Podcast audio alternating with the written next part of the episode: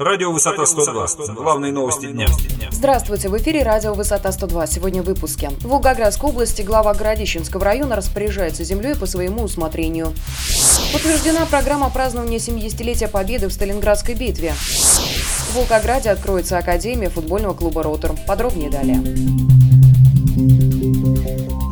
Глава администрации Городищенского района Тимур Курдюков незаконно выделил более 26 гектаров земли на территории Краснопахаревского сельского поселения для садоводческого товарищества у озера. Как сообщается в судебном решении Городищенского районного суда, муниципалитет одобрил передачу земель, которыми не имел права распоряжаться. Благодаря администрации района садоводческому товариществу достались участки, которые находятся в общей долевой, то есть паевой собственности. В итоге фермер Аркадий Дудов, один из пайщиков, чей надел земли оказался под угрозой, обратился в район районный суд с иском к администрации. В свою очередь, представитель муниципалитета утверждал, что спорные участки – это не разграниченная территория, которую администрация может забрать и себе.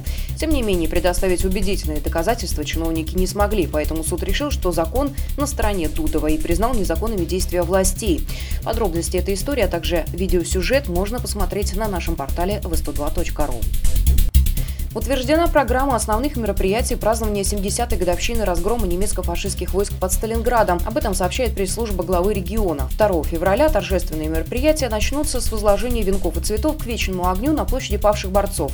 Здесь же пройдет митинг и парад войск Волгоградского гарнизона. Возложение венков к вечному огню пройдет и в зале воинской славы на Мамаевом кургане. А на мемориальном кладбище планируется открыть стелу памяти «Вернуть имена солдат». Позже во Дворце спорта состоится торжественное собрание и праздничный концерт.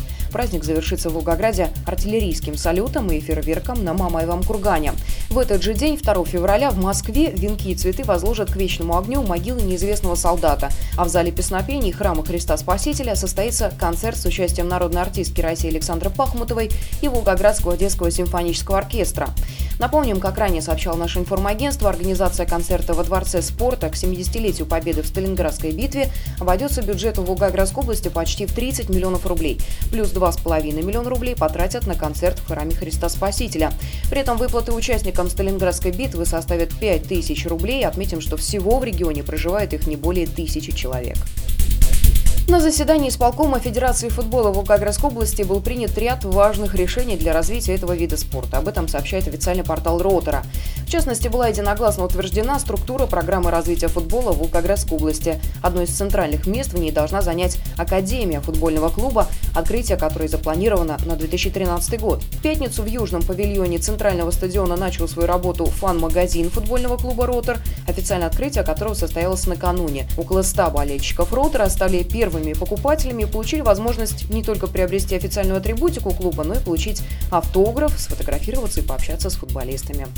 Мы следим за развитием событий. Эти и другие новости читайте на нашем портале v102.ru. Начинайте день на сайте информационного агентства «Высота 102». Расследование, политика, экономика, происшествия, спорт и другие главные новости дня.